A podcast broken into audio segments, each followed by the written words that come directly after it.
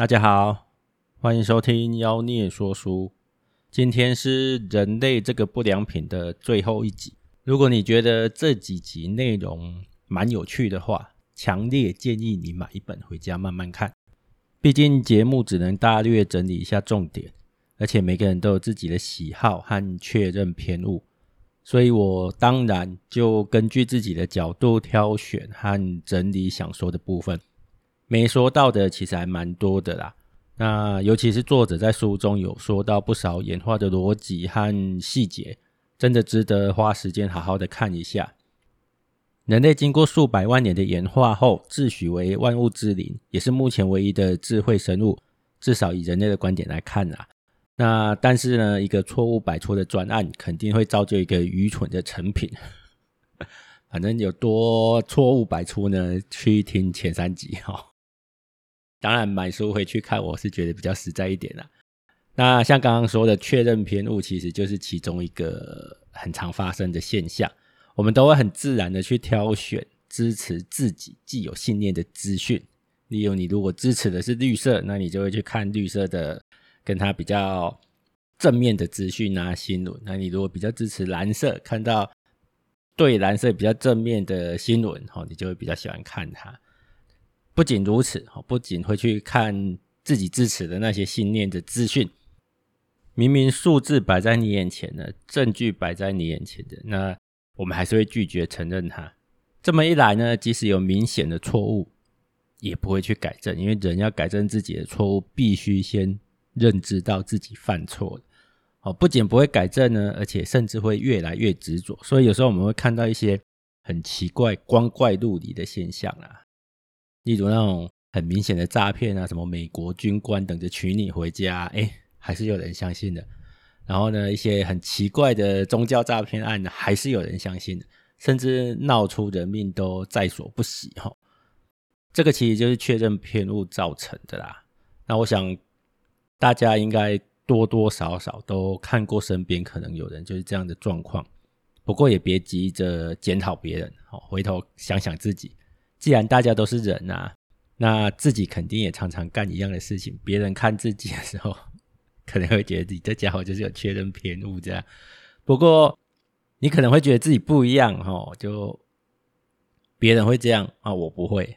很多人其实是有这样子的想法的。其实光是有这个想法，就已经犯了好几个错误了。那等我们讲到相关的书籍的时候，我们再一个一个的清点。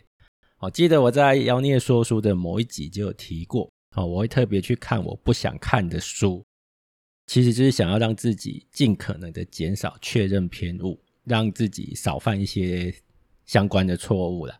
不过肯这么做的人真的是少之又少，毕竟自己不想看的资讯，怎么会有动机去研究？你都不想看，你连去接触，连去思考要不要看这件事情，你都不会去思考。所以更不用说那些打从心底就排斥和讨厌的东西。所以我为什么要特别提到说我会逼自己去看一些我真的不是很想看的东西？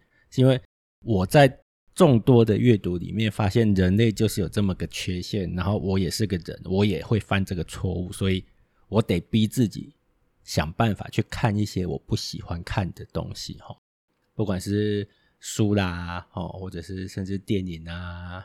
各种各种的创作，如果你有一些东西是你真的不想看的，甚至它跟你的想法理念真的是矛盾的，我会建议还是稍微找个时间看一下。那因为它这种东西很讨厌，所以不用看多，看个一两本经典也就够了，真的也不用太折磨自己啦。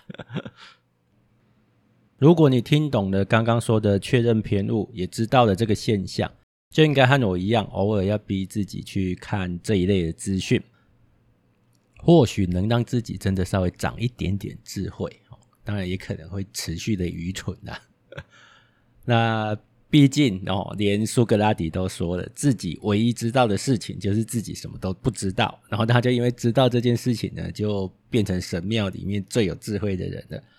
所以有时候了解自己的极限。了解自己的愚蠢是一件很重要的事情。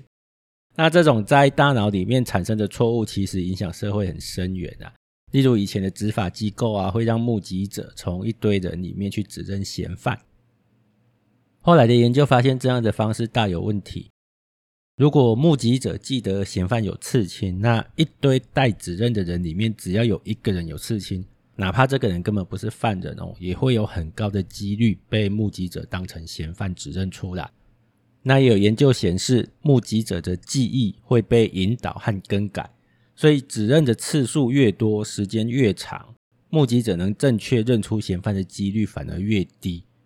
因为当目击者看了越来越多的人之后啊，脑内的记忆就不断的被更动，最后根本忘记一开始看到的嫌犯是什么模样。他会根据别人的引导，甚至自己的想象去改变他的记忆。哦，这个记忆可以改变啊，这件事情在现代的脑神经科学研究里面，其实已经是被证实的了。那也不知道这样子的指认方式到底产生了多少冤狱啦，毕竟好像行之有年。当然，现在已经不太使用这样子的方式了。那这些大脑贪快产生的相关问题啊，我们等到另外一本书《大脑不逻辑》这本书在讲。人类这个不良品，哦，这本书还有提到演化让我们无法理解无限的概念，哦，就是 infinity，我应该没记错了哈，就是无限大这个概念。大脑受到有限数学的限制，那相关的概念呢？在另外一本书有很棒的诠释，就是《恐龙的启示》这本书对 deep time 就是深邃时间有非常动人的描述哈，我会找时间来讲。上面这两本书就是《大脑不逻辑》跟《恐龙的启示》，是我打算在之后的节目介绍的，所以容我卖个关子，不然之后会没东西可以讲。好，那总之呢，各种设计错误让人类各方面的表现都不像智慧生物哈。所以，我们到现在还有各种占星术啦、算命师啦、灵媒啦，各种各样的迷信存在，甚至到赌场里、股市里都可以看到一些没有理性的行为。所以，如果你上 YouTube 上面去找一些愚蠢的影片啊，就会觉得人类完全都不像智慧生物哈。那这里要特别说一段书里面让我印象深刻的推论，他说：为什么有人会被光鲜亮丽的衣着？配件、名车、豪宅等等的物质吸引，其实人类一直到近百年才有爆炸性的财富产生哦。以往财富或是资源都集中在少数人身上，那这几千年来呢，人类并没有什么明显可见的突变或演化，所以我们跟几千年前的人其实是生理结构上基本上没有什么差别的，所以我们想的方法啦，或者是。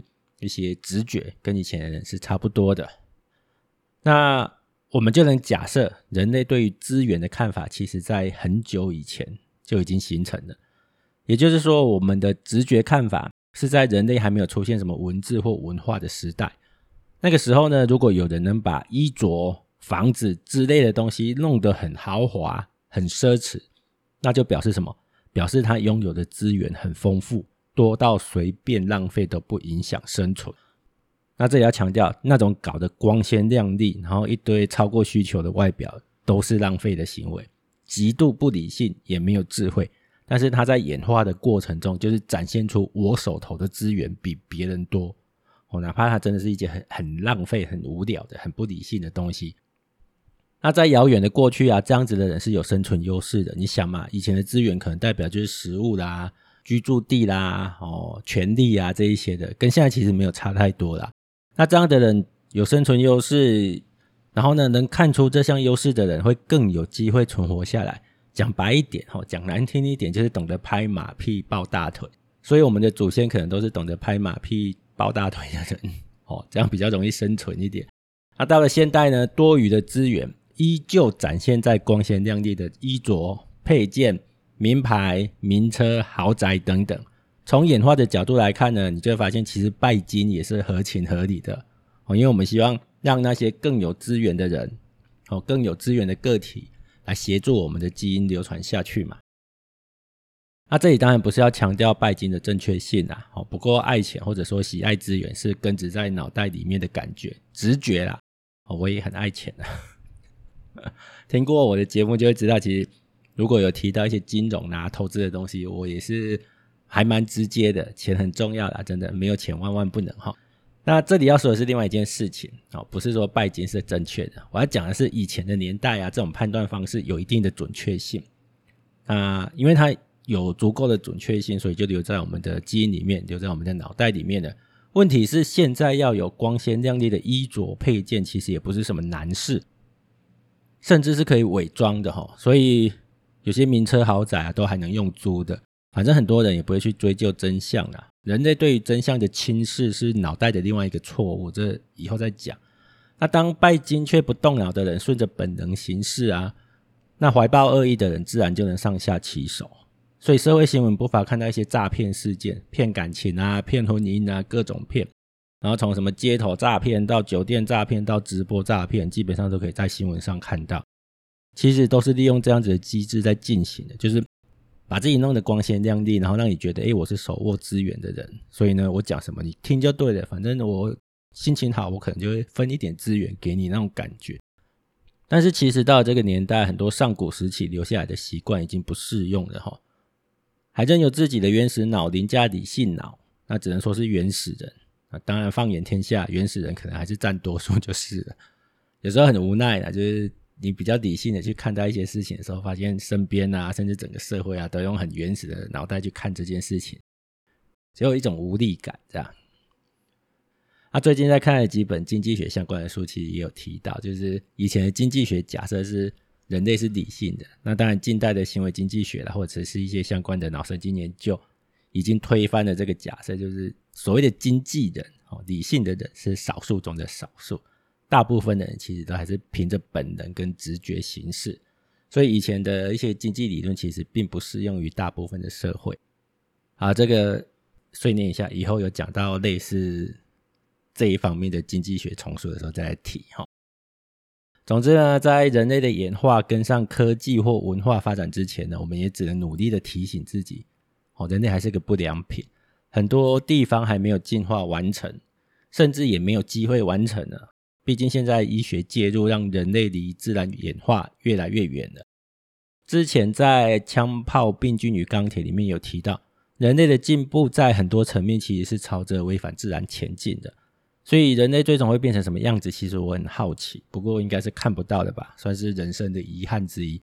像我常常跟我老婆在聊啊，她就说：“诶，她很想看到世界末日，例如……”太阳寿命到了，然后会膨胀嘛，最后会把地地球吞掉，这样就很好奇说那是什么样的情景。当然我们也只能想象啊，顶多看看电脑模拟这样，我们也活不到那个时候了。我人生有很多遗憾的，那没辙，我们的生命就是这么短促哈。好，我要来帮这本书下结论了，就是呢，赶紧买回家看。先说厂商没给钱哦，这节目收听人数没有多到可以接工商哦。但是这本书真的很值得买回家看的。我个人很喜欢这种研究人类的科普书。我说过，读书可以在各个方面更了解自己，更了解这个宇宙。我很沉浸在这样子的感受里面。有些人可能不能理解，说，诶，看科普书和了解自己有什么关系？总觉得要了解自己，可能就是要看一些经典作家写的书啦，心理学的书啦，或者是一些教你生活。怎么让生活更有价值的书啊？但是我个人觉得，其实科普书是更有效果的齁。其实对这类科学啊，你越了解，你就越能体会人类是有极限的，而且那个极限在这个漫长岁月里面啊，造成的进化和错误里面，已经包含在里面了。以肌肉齁，肌肉不是吃的肌肉，是我们身上的 muscle 齁，肌肉来说，人类再怎么努力，也不见得能跟吃草的牛羊比。毕竟基因就是那样嘛，而且几万年来人类就不是靠着肌肉取得生存优势的。如果人类还能持续进化，很多科学家其实推测肌肉还会进一步的退化。毕竟靠肌肉取得生存优势的情形越来越少了，而没有优势的基因就会渐渐被淘汰嘛。所以如果有一个基因会让你的肌肉很强壮，其实它可能慢慢会被淘汰掉。也许以后脑袋会越来越大，因为我们现在靠思考、靠理性。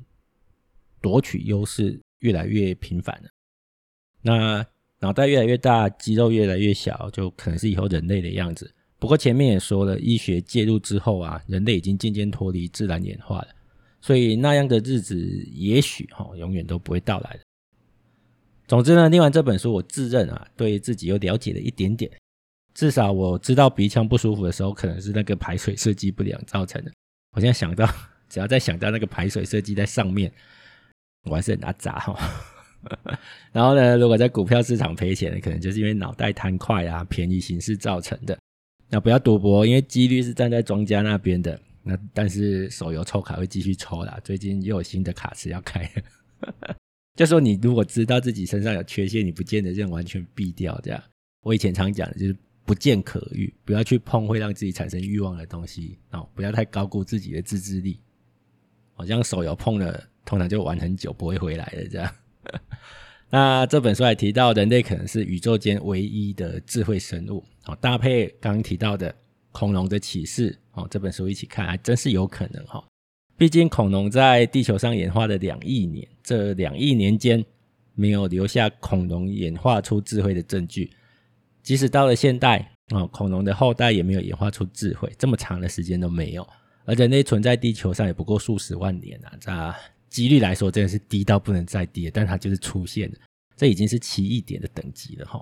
所以既然是我觉得它是奇异点的等级，那别的地方就算演化出生物，也不见得能够演化出智慧生物。目前科学家的一个有力的推论认为，可能没有外星人的原因，在于我们在可观测的宇宙范围内，哈，我讲的是可观测的宇宙范围内。至于可观测的宇，就是不可观测的宇宙，我们看不到的那个地方，那就。看不到就看不到了嘛，跟没有没两样哈。就是在可观测的宇宙里面呢，我们是没有办法侦测到非自然的电磁波的，这是一个很重要的证据。那当然可能是我们还没发现呢。所以呢，嗯，可能整个宇宙就只有人类是所谓的智慧生物了，感觉有点孤寂了哈。不过想一想也算了啦。哦，这个等以后讲到那个。宇宙相关的丛书的时候，我们再聊哈聊深入一点。人类这个不良品哦，这个这本书在很多层面其实它都透露着几率，毕竟演化就是靠着各种几率在运作的嘛。那如果你也读过纳西姆尼克拉斯塔雷伯的《不确定五部曲》哈，很有名，我念一下哈，就是随机骗局、黑天鹅效应、反脆弱、不对称陷阱这几本书，哦，合称《不确定五部曲》，里面也是讲几率的。你如果读过这些书的话，你会对于这个宇宙的随机性呢，会更有体会。当你理解到宇宙本质就是几率，很多事情就可能不会那么执着了。像我刚刚讲的抽卡哦，就算了，一趴真的太低了。那宇宙很多东西都远低于一趴，抽卡都抽不到的，就不要再期待那些奇异点等级的事情会降落在自己身上了，这样。所以我觉得读完这本书，确实能让人更了解自己，更了解宇宙。我真的很推荐大家买回家看。那这节节目呢，就先到这边。我正在考虑要不要先休息一个礼拜，再开始说下一本书。人很容易犯懒哦，我真是。那先打个预防针啊，下个礼拜如果没有更新的话，就是我决定休息一下。好，谢谢大家收听，拜拜。